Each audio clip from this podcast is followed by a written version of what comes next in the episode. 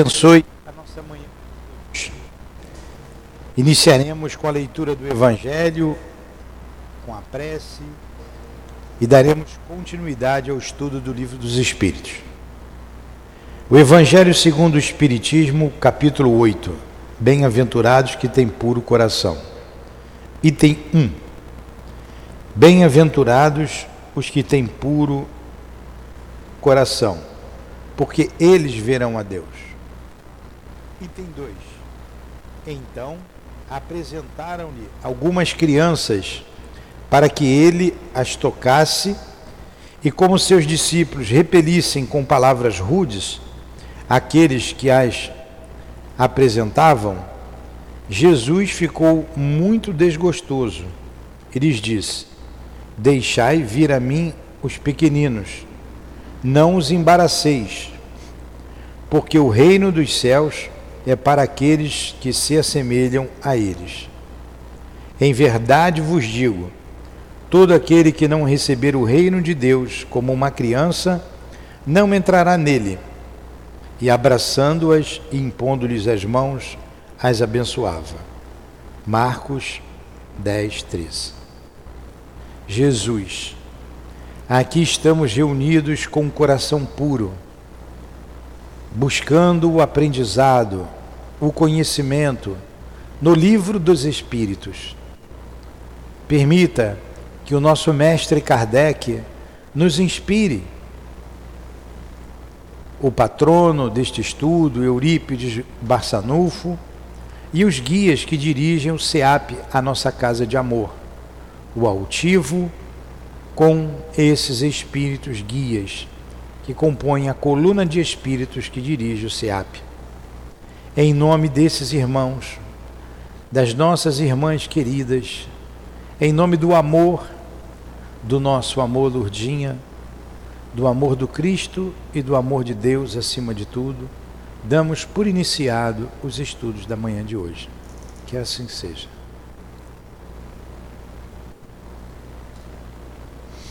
Então vamos lá. Questão 163. Perturbação espiritual.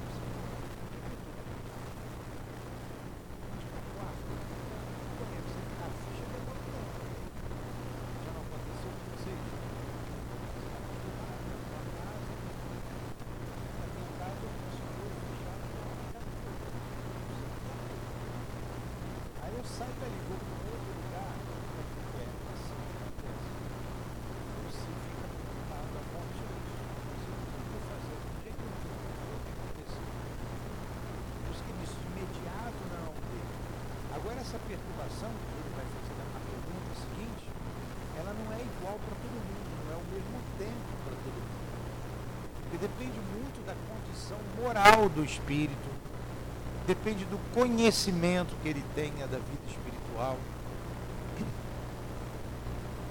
É, isso então pode levar muito tempo, muito tempo até.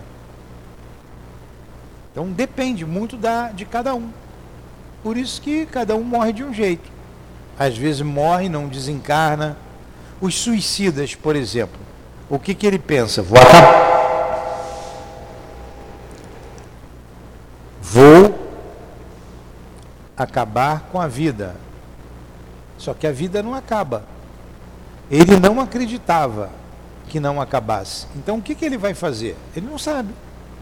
Aí demora mais tempo ainda. Fala.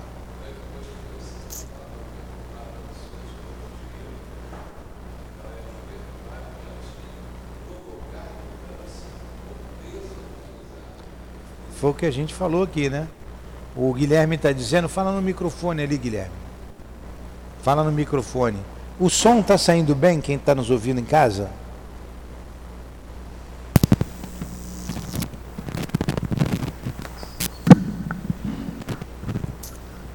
A palavra perturbar no dicionário. A palavra perturbação, etimologicamente, ela tem sua origem no latim e significa provocar mudança ou desorganizar. Foi o que nós falamos aqui. Aí, Aí diz mais, ó. Em latim, perturbar tem o sentido de causar uma mudança forte ou violenta quebrando a ordem ou a paz de alguma situação. Exatamente, a palavra então está certinha. Você morre, você deixa o corpo físico, você vai passar por esse período de perturbação. É, porque há uma mudança brusca. Há uma mudança brusca. Você sair de um corpo que você habitou 40, 50, 60, 80 anos. Aí você muda de repente interessante, a gente pode ir um pouquinho mais além. Você vai acordar do outro lado, você vai ter vontade de tomar um cafezinho. Você tomou café a vida inteira. A Diné vai querer Coca-Cola, né? É. Tomou café a vida inteira, acorda de manhã, vai tomar um café. Você vai morrer, aí já está fora da perturbação. Você vai levantar, pô, cadê o cafezinho? Né? Aí alguns vão para casa. Agora você aprofunda isso aí. Quem gosta de fumar, como não fica? A mesma abstinência que sentiria. Quem gosta de beber. Por isso que você tem que se educar agora. Para você não sofrer depois. Porque a vida espiritual que é a vida verdadeira. Aqui é um estágio. Aqui a gente está em aprendizado. Qualquer vício. Qualquer um. A gula. Tem gente gulosa? Vai morrer, vai ter dificuldade. Né, Linéia? Pois é. Ah, o, o, o, Altivo, uma vez dando aula pra gente, ele disse que tem até um retratinho dela lá no CELD. Dona Glória. A Dona Glória era daquelas cozinheiras de mão cheia. Né? Gostava de cozinhar e gostava de comer, né? Que era gordinha, né? Quem gosta de comer, né? Aí ela falou assim, nós vimos, ela deu uma mensagem para a gente dizendo o seguinte, é altivo, conversando com ela. Ah, o meu maior problema aqui é a comida. Meu maior problema é a comida. Ela gostava de comer. Então tem que fazer uma educação, uma reeducação alimentar. Porque você vive muito tempo no corpo acostumado eu não sei como é que minha mãe está se virando do outro lado, minha mãe gostava de comer, gostava de um doce. Minha mãe era até engraçada, ela comia de tudo. Não podia comer, mas comia. Ela comia e tomava um remedinho. Comia e tomava um remedinho. Então, então vamos, vamos para a perturbação. Aí ele emenda aqui na outra, na outra pergunta. Ó. Todos os espíritos experimentam o mesmo grau e com a mesma duração a perturbação que se segue a separação da alma e do corpo? A gente respondeu agora, né? Claro que não. Isto depende da elevação deles. Aquele que já está purificado se reconhece quase imediatamente, porque já se desligou da matéria durante a vida do corpo. Enquanto que o homem carnal, aquele cuja consciência não está pura, conserva por muito mais tempo a impressão dessa matéria. E a gente leu o Evangelho, bem-aventurados que têm puro coração. O conhecimento ajuda muito. O conhecimento ajuda. Mas o fator primordial é a questão moral. É como você viveu a vida. Precisa demorar mais ou menos tempo. Olha o Chico como desencarnou no dia lá da, do jogo do Brasil, né, da vitória da Copa do Mundo, ele tinha falado antes, né, que ia morrer um dia que estava todo mundo em festa.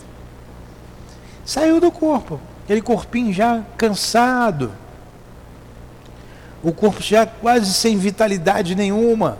Ele era carregado, não aguentava nem falar direito. Aí é como se apagasse a luz.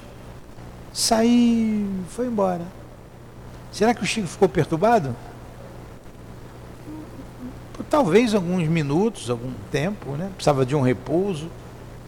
Né? Foi levado para descansar. Ah, amanhã tem trabalho.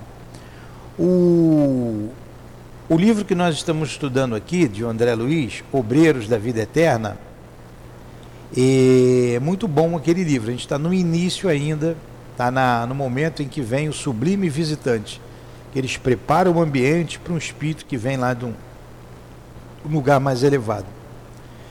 Aí o livro vai contar o despertar de algumas pessoas que eles vêm com essa incumbência. Vai morrer algumas pessoas, eles vieram resgatar. Aí tem um espírita, vocês já ouviram muito falar no, no caso do é, o desencarne de. Caramba, desencarne. Como é o nome dele?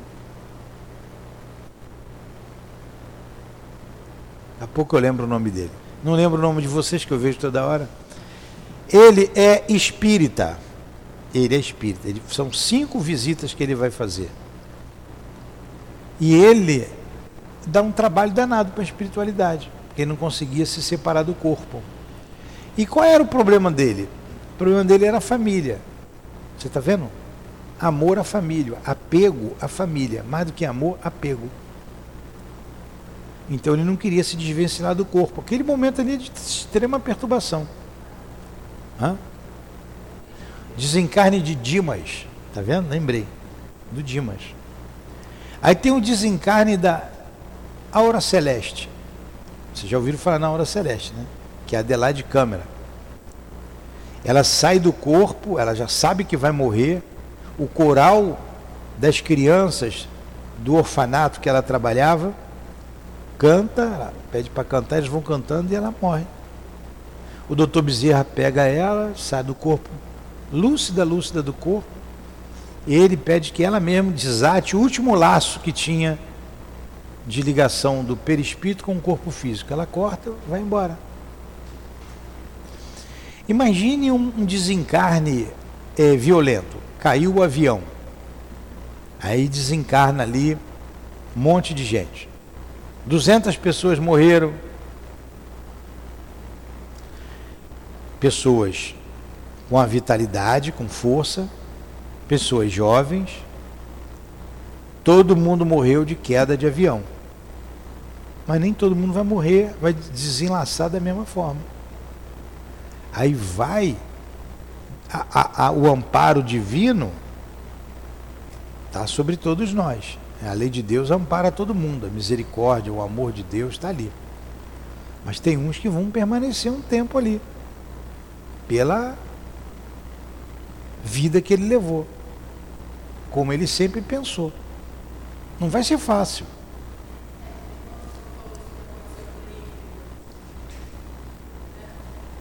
Quê? Não entendi.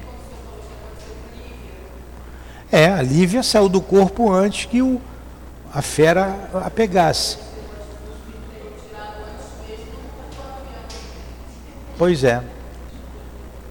Aí você vê o o é, eu ia, você falou de Lívia. Eu lembrei do espírito Baltazar que falou do, quando aquelas torres gêmeas caíram, os camaradas jogaram o avião ali. Ele falou que teve espírito que ficou estava preso nas ferragens ainda. E teve espírito que no momento já se desenlaçou, já foi levado. Então você imagina, quem que devia estar, tá, deve ter espírito preso até hoje. Né? Deve ter. Já fizeram outro monumento, fizeram outra coisa lá, quem passa não vai ver nada, mas deve ter espírito preso lá. Pode ter, deve ter, não, vou dizer, pode ter. Pode ter. Tem quanto tempo isso aí? Quantos anos? Foi em 2011, né? Ó, tem 10 anos. 10 anos. 10. Estamos em 22. 11 anos, né? 2001. Então, 22 anos. 11 de novembro. 11 de dezembro de 2001. 11 de setembro. É 11 de setembro. Aí você vê. Com certeza, não, não vou dizer com certeza que eu não sou vidente, mas provavelmente tem a gente ali. É possível. Por exemplo, aqueles que planejaram jogar o avião ali, que estava pilotando o avião, quem estava ajudando, quem não estava só os pilotos. Né? Eles, aquilo para eles foi um suicídio e homicídio doloso. Sabiam o que iam fazer. Então, ó, homicídio, são homicidas, suicidas, homicidas. Como é que não deve estar esses espíritos? Há a possibilidade de estar lá preso lá embaixo, agonizando até hoje. A perturbação aí. Perturbação. O que foi que aconteceu? Eu não saio daqui, morri, não morri. É. Pode acontecer isso. Acontece. Estão entendendo agora o que é perturbação? É isso aí. 165. Aí entra o conhecimento. O conhecimento do Espiritismo exerce uma influência sobre a duração mais ou menos longa da perturbação? Resposta: Uma influência muito grande, visto que o espírito compreendia antecipadamente a sua situação. Porém, a prática do bem e a consciência pura são o que tem maior influência. É claro Senão você ia dizer que fora do Espiritismo não há salvação. O conhecimento ajuda, eu vou morrer. Eu não sei como é que é morrer? É claro que eu sei. Eu não sei o que, é que vai acontecer? Sei. A Lourdinha vem me buscar? Vem. Eu já sei tudo. Facilita. Mas a condição é, mais importante é a condição moral. Naquele que a gente falou do desencarne de Dimas e da Adelaide Câmara, ambos eram espíritas. Mas tinha uma evangélica e dois católicos, que foram tranquilos. Se desenlaçaram tranquilamente. E por incrível que pareça, foi o espírita que deu mais trabalho, o Dimas. Ele só conseguiu se desenlaçar, só conseguiram tirar ele junto do corpo momentos antes do sepultamento.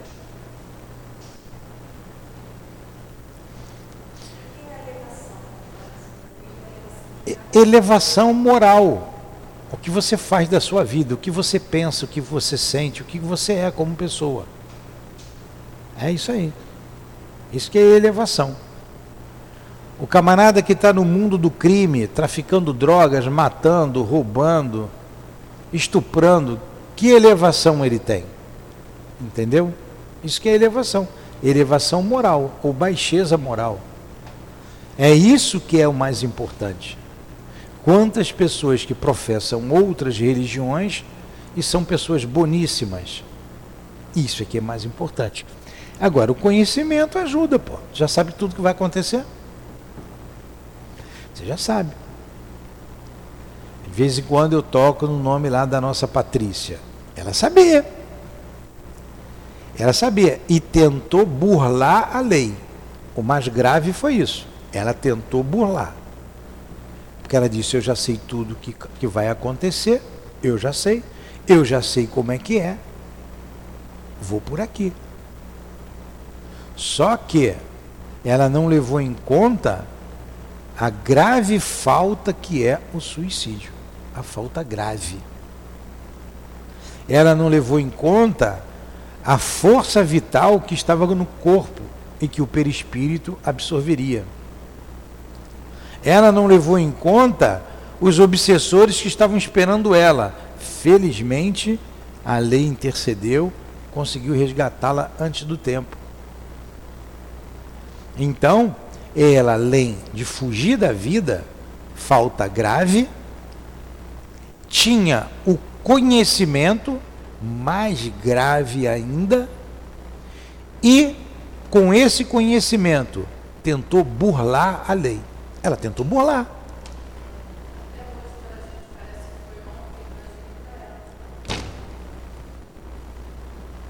Só tem uma um caminho para ela reencarnar rápido. Não vai aguentar, não aguenta. Olha a perturbação aí. Está perturbada.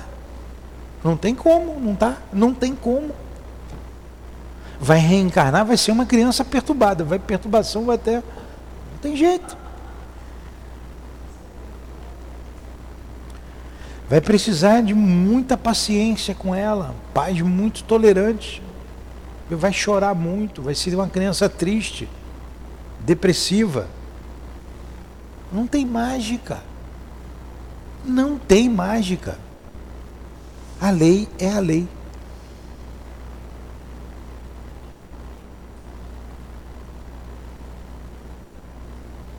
Estão entendendo isso? Bem? Então vamos lá. Oi.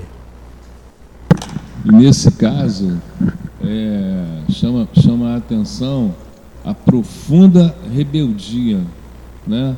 porque sabedora das leis, é, não existe outra explicação que não seja rebeldia. Até porque é, ela, ela, ela tinha de que os problemas que aturdia na matéria não deixariam de ser, de ser vividos enquanto espírito. Né? Sem dúvida. Rebeldia pura. Vamos aqui à observação de Allan Kardec. No momento. Hã? Alguma pergunta? A lâmpada lá atrás não está acendendo, não? Acende? Não, só para eu saber. Ah, tá, tá. No momento da morte, tudo a princípio é confuso. Agora, qual a religião que fala disso? Você vai aí, Jesus salva. Você já morre já achando que já está salvo. Jesus salva. Eu vou para o céu. Você já morre pensando que vai para o céu. Aí tem uma surpresa, né? Uma grande surpresa. The big surprise. É? Vamos lá. O, no momento da morte, tudo, a princípio, é confuso. A alma necessita de algum tempo para re, se reconhecer. É o caso de você ir para um, uma casa que não é tua. Ela se encontra como que aturdida e no estado de alguém que sai de um sono profundo e procura tomar consciência de sua situação. A lucidez das ideias e a memória do passado lhe voltam à medida que a influência da matéria, da qual acaba de se desligar, se apaga e que a espécie de névoa que obscurece os seus pensamentos se dissipa. Então, à medida que a, a matéria vai perdendo a sua força sobre ela, ela começa a lembrar de outras vidas também. Ela começa a se ver como espírito imortal. Ela começa a entrar. Agora, isso também é sempre assim? Não. Tem espírito que não sabe que nem que morreu. É o que desen... é, morre, mas não desencarna, né? Ele não sabe. A cabeça dele está voltado para aquele momento ali. Para aquele momento ali. A gente não para, né? A gente não para. Está voltada para aquele momento. Aí o espírito fica em casa. É uma perturbação? É. Ele não sabe que morreu. Demora. Demora. É, a Raquel foi fazer obra, e a coisa é recente, hein? 1938 não tem muito tempo, né? É recente. A casa estava fechada esse tempo todo. Alguém comprou. Ponto. Ela chegou aqui umas três semanas cheia de espírito pendurado. Né? Botamos o nome ali. Ó, foi ela que foi lá, ela que me chamou, não fui eu não. Ela que me chamou. Então, é, os espíritos estavam lá, e tinha um que era o, o dono, isso aqui é meu, isso aqui não é de ninguém. Ninguém entrava lá. Pô, entraram para derrubar a casa para fazer obra, ora, como é que você entra aqui nesse lugar? Esse lugar é meu. O cara morreu há de 38 para quase 100 anos. Ontem a gente pegou aquele espírito de Castelo Nendé, não pegou? Aquele espírito morreu 200, tinha morrido já há 200 anos. Dois séculos que ele estava na casa. Ninguém entrava naquela casa. Ninguém. Quem entrava, ele expulsava. Até que, quando Kardec o evoca, foi porque uma pessoa conhecida foi até ele e foi pedir ajuda. Ó. Eu fui lá naquela casa, eu ia morar, ninguém compra aquela casa, eu resolvi comprar, entrei lá, levei um bofetão no rosto. O espírito bate, bate. Aí chamou o espírito, por que, que você está fazendo isso? O cara está perturbado ou não está? Está 200 anos ali.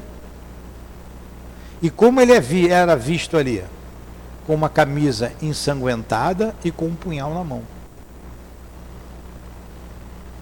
Para lá e para cá. Ele não largava o punhal nem saía da casa. Ele não conseguia sair da casa porque era trevas do lado de fora. Só ficava dentro de casa. E ninguém entrava lá. Que ele diz, o São Luís diz que era um verdadeiro animal, né? um espírito bruto. Reencarnou, veio, veio para o planeta Terra recentemente.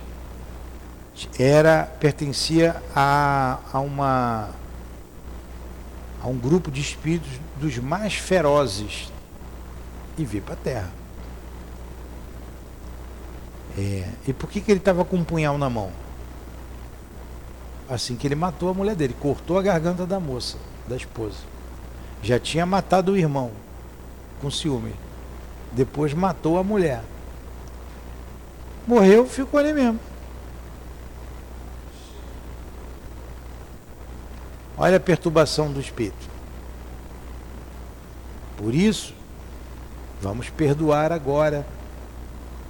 Vamos pedir perdão. Vamos perdoar.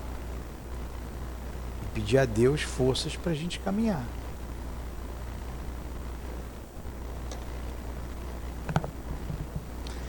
A duração da perturbação que se segue à morte é muito variável. Pode ser de algumas horas, como vários meses e até vários anos, o que nós falamos. É menos longa naqueles que, enquanto vivos, identificaram-se com seu estado futuro, porque então compreendem imediatamente sua posição. Bem claro, né?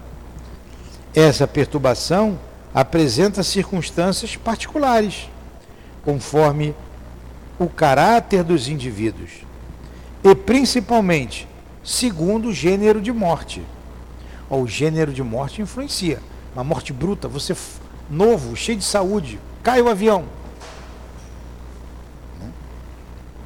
É assassinado. Nas mortes violentas por suicídio, suplício, acidente, apoplexia, ferimentos, etc. O que é apoplexia? Eu também não sei não. O que é apoplexia? Aqui, vou perguntar ao São Google aqui. Eu acho que é asfixia, mas não sei. Vamos ver aqui. O que é apoplexia? Derrama, derramamento do sangue ou de serosidade no interior de um órgão. Hemorragia. Os, é. É uma morte violenta, é isso aí. O espírito fica surpreso, espantado e não acredita estar morto. Sustenta-o com obstinação. Entretanto, vê o seu corpo, sabe que aquele corpo é o seu e não compreende que esteja separado dele. Vai para junto das pessoas que estima, fala-lhes e não compreende porque elas não o ouvem. Pô, que situação, hein? Esta ilusão perdura até o completo desligamento do perispírito. Somente então o espírito se reconhece e compreende que não faz mais parte dos vivos. Este fenômeno se explica facilmente. Surpreendido de improviso pela morte, o espírito fica atordoado com a brusca mudança que nele se operou. Para ele, a morte ainda é sinônimo de destruição, de aniquilamento. Ora, como ele pensa, vê, ouve, no seu entender, não está morto. O que aumenta sua ilusão é que se vê com um corpo semelhante ao precedente, quanto à forma, porém cuja natureza etérea ainda não teve tempo de examinar. Julga-o sólido e compacto, como o primeiro, e quando chamam sua atenção para esse ponto, espanta-se de não poder apalpá-lo. Este fenômeno é análogo ao dos sonâmbulos novatos que não creem dormir. Para eles, o sono é sinônimo de suspensão das faculdades. Ora, como pensam livremente e veem, para eles não dormem. Alguns espíritos apresentam esta particularidade, embora a morte não lhes tenha ocorrido inopinadamente. Ela, porém, é sempre mais comum naqueles que, embora doentes, não pensavam em morrer. Vê-se então o espetáculo singular de um espírito que assiste ao próprio enterro, como se fosse de um estranho, e falando isso, disso, como de algo que não lhe dissesse respeito, até o momento em que compreende a verdade. Ficou bem claro? Esse é Newton. Nessa parte que ele fala, é, cuja natureza etérea ainda não teve tempo de estudar, julga o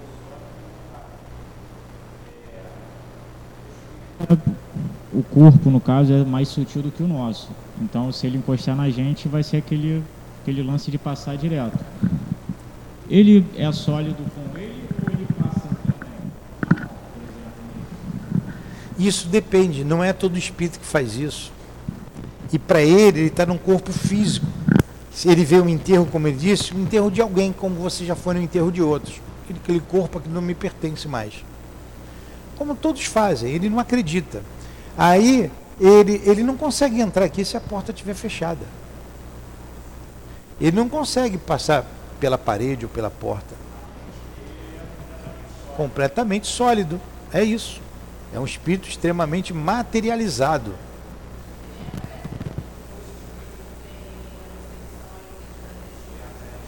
Igualzinho no Ghost. Igualzinho no Ghost.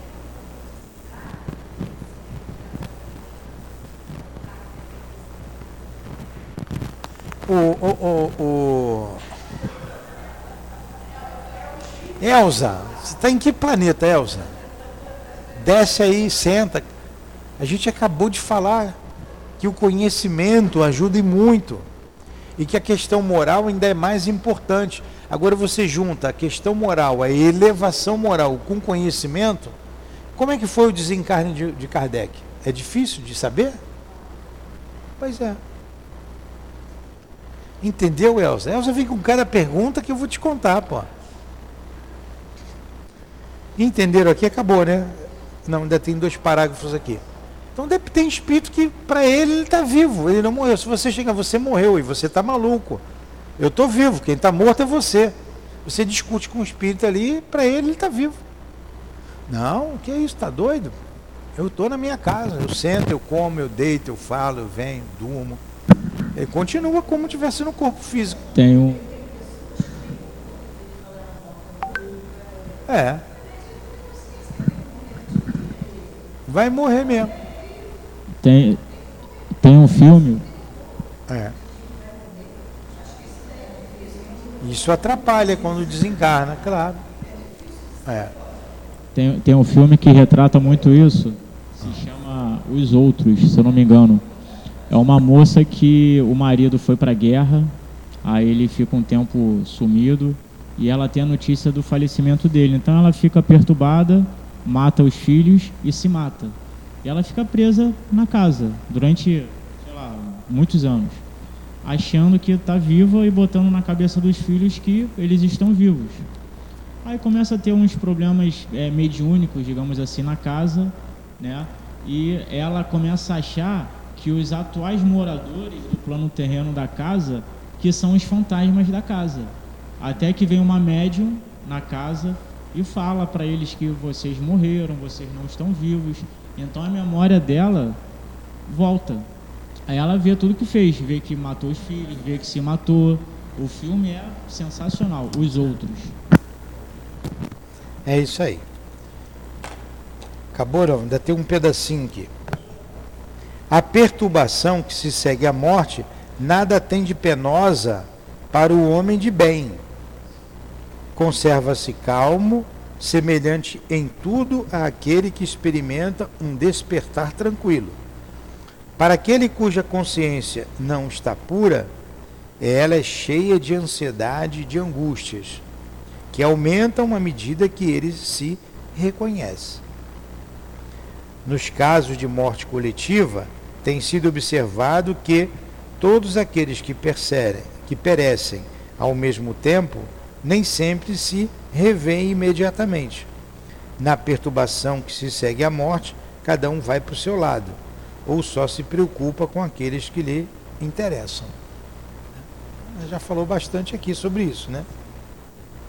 Falamos na morte tranquila, perturbação que segue à morte, nada tem de penosa para o homem de bem. Então imagina como é que não foi a morte do Chico, né? Como nós falamos.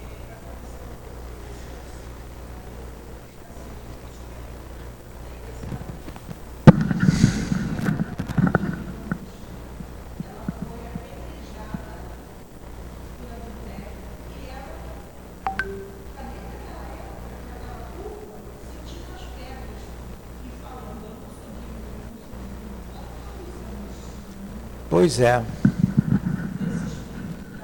A Sandra está falando aqui de um caso que ela atendeu no trabalho mediúnico de um espírito que se sentia culpado por ter sido pego em adultério e foi apedrejada. E ela estava se sentindo culpada até agora. E sentindo as pedradas nela. Olha a perturbação aí. Muito triste. Ela se sentiu culpada. A culpa é uma coisa terrível. A culpa é uma coisa terrível. Por isso que a gente tem que trabalhar para poder ter a consciência o mais tranquila possível. Perguntas? No question? A gente vai entrar agora no próximo capítulo. Pluralidade das existências. A reencarnação. Que tema bom, hein? A reencarnação. Aí dizem assim: Eu não acredito na reencarnação. Ué, independente de você acreditar ou não, ela existe, é lei de Deus, é lei da natureza. A reencarnação não é para acreditar, a reencarnação é para compreender, entender. Ah, ninguém vem de lá para falar comigo. Pô, o que mais tem aqui é defunto falando, o dia inteiro, tempo todo. Só prestar atenção. Eles falam com a gente o tempo todo. No sonho, em casa, e na intuição, vai por aqui, vai por ali, por aí vai. Então, a 166 é uma pergunta interessante. Kardec pergunta: Como a alma que não atingiu a perfeição durante a vida corporal pode terminar de depurar-se? Porque o objetivo da vida é atingir a perfeição. A gente não consegue ser perfeito numa vida. Quando? Como é que isso vai acontecer? Resposta: experimentando a prova de uma nova existência. Porque aqueles que acreditam que vão morrer e vão para o céu, como que eles vão ficar perfeitos de uma hora para outra? Como é que eles vão ser anjos de uma hora para outra? Que acreditam que vão ser anjos, né? Vão louvar ao Senhor. vão tocar pinha para o Senhor. Mas como se ele não era perfeito? Não tem como. Para você ser perfeito, você tem que ter uma nova experiência. Várias experiências, tantas quantas forem necessárias. E são milhares de experiências. Letra A. Como a alma realiza essa nova existência? Será por sua transformação como espírito? Resposta: A alma depurando-se experimenta certamente uma transformação, mas para isso era necessária a prova da vida corporal.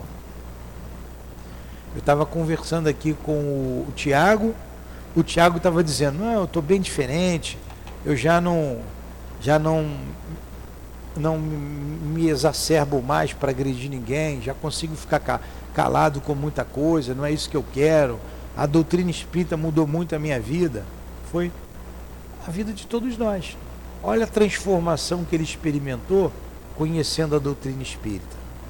E olha o que ele não vai ser experimentando essa doutrina durante mais algumas encarnações. Vai chegar uma hora que ele não vai precisar nem ficar mais na Terra. Para um outro mundo melhor. É esse processo. Você é despertado e segue embora. O remorso da moça lá, ela não despertou ainda. Ela não despertou. A gente precisa despertar para para o objetivo da vida. A maioria não despertou. A gente acha muito bonito o Chico, muito bonito o Divaldo, muito bonito o Altivo. Vai fazer o que eles fizeram. Tem que lutar. Tem que aprender a ficar calado, tem que aprender uma opção de coisa, né? A engolir sapo. Hum?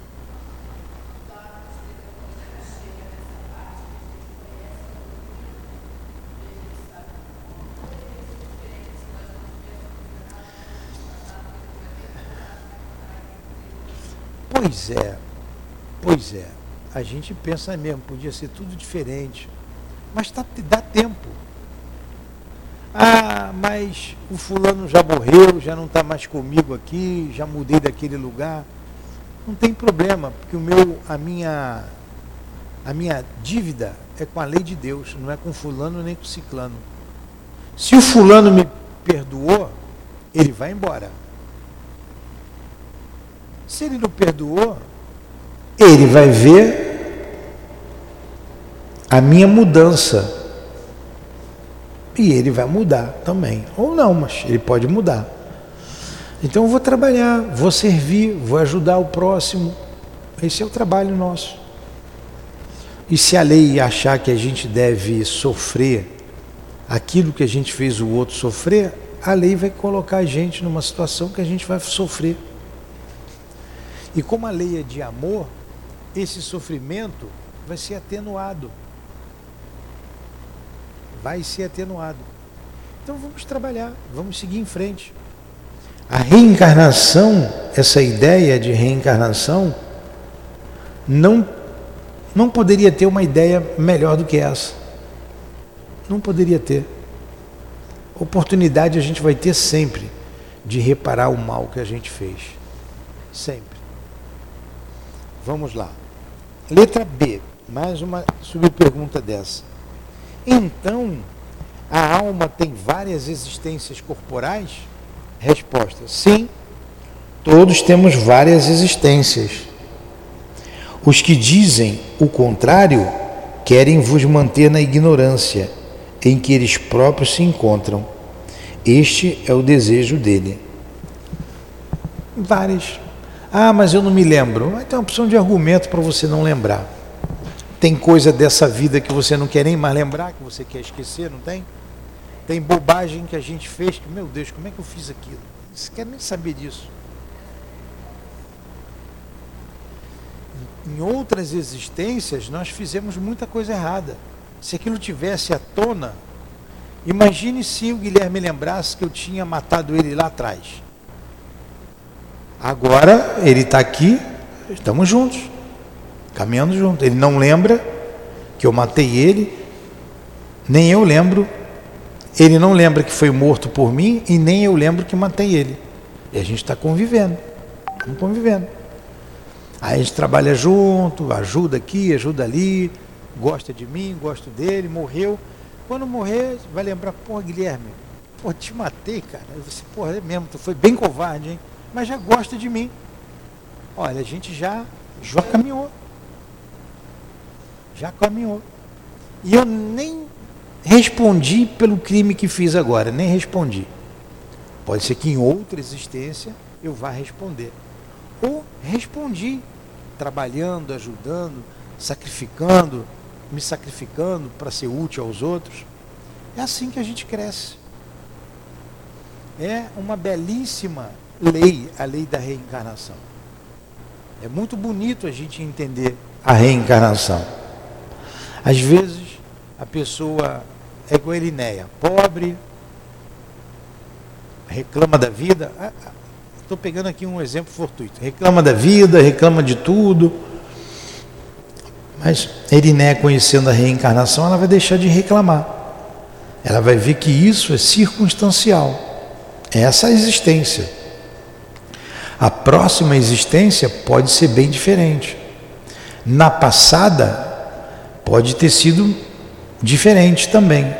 E essa é a consequência do que ela fez no passado. O que está vendo com o som, hein, Tiago? Não está conseguindo ajustar? Hum?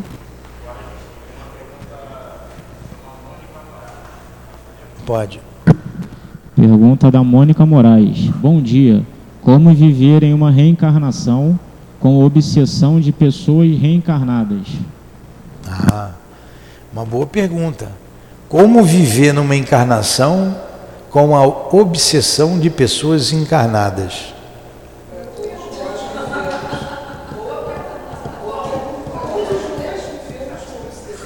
Pois é. Pois é. O que, que é uma obsessão? É a perseguição de um espírito mal em outro espírito, né? Está aqui, não é 81. É, é a perseguição de um espírito mal sobre outro espírito. A obsessão é a ação persistente que o mau espírito exerce para o indivíduo. Está aqui, achei aqui. Capítulo 28, item 81. A obsessão é a ação persistente que o mau espírito exerce sobre, outro, sobre um indivíduo. Então você tem a obsessão de desencarnado para encarnado, a que a gente conhece, mas também tem de encarnado para encarnado. Tem gente que nos persegue. O que a gente tem que fazer? Orar por essas pessoas. O que, que você vai fazer? Você vai matar? Eu vou matar o Guilherme novamente? Guilherme é meu perseguidor, é encarnado. Pô, não, não aguento mais o Guilherme, vou tirar o Guilherme da minha vida, vou matar o Guilherme. Eu vou mandar matar o Guilherme. Depois ele vai vir pior ainda. É ou não é? Então o que, que eu tenho que fazer? Senhor, ajuda o Guilherme. Eu vou orar por ele, eu vou pedir por ele. E às vezes essa obsessão ocorre até no meio familiar. Né? O marido com a esposa, a esposa com o marido. Acontece. Então a gente sabe que essas ligações não são fortuitas, não foi por acaso. Tem um porquê no passado. Hã?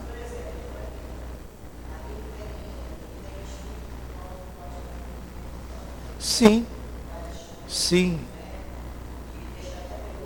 sim, sim. Tem, tem perseguição espiritual.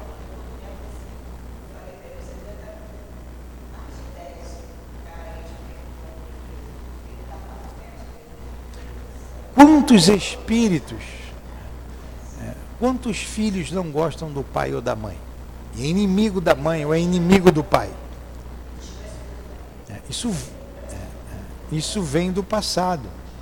Isso é consequência de algo que a gente fez. O único caminho, o único caminho é orar por esses espíritos. Orar por eles. pedir a Deus por eles. Né? Se não der para se desvencilhar, como é que você vai se desvencilhar de um filho? Então a gente ora por eles, pede a Deus por eles. Vamos terminando por aqui, que está na hora da gente parar, que a gente vai recomeçar um outro estudo sobre o livro Obras Póstumas. Vamos fazer a nossa prece. Querido Jesus, aqui terminamos o nosso estudo em torno do livro dos Espíritos. Muito obrigado aos guias aqui presentes. Muito obrigado ao Altivo, a todos vocês que nos assistiram. Que seja em nome de Eurípides Bassanufo, em nome do Altivo, da direção espiritual do SEAP, em nome do amor, do nosso amor, Lute, que pedimos a devida permissão a Leon Denis, a Allan Kardec, a Ti, Senhor, e a Deus acima de tudo, para terminarmos os estudos desta manhã. Que assim seja.